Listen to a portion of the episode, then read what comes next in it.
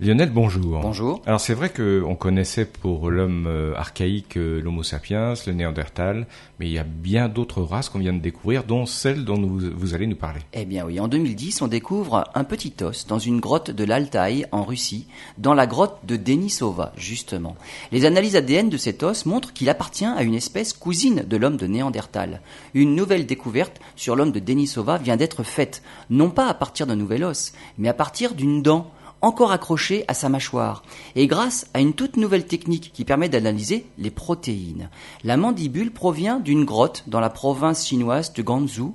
Les protéines ont montré que son propriétaire vivait il y a 160 000 ans, qu'il était robuste et qu'il appartient à une espèce proche des Denisoviens de la grotte de Denisova.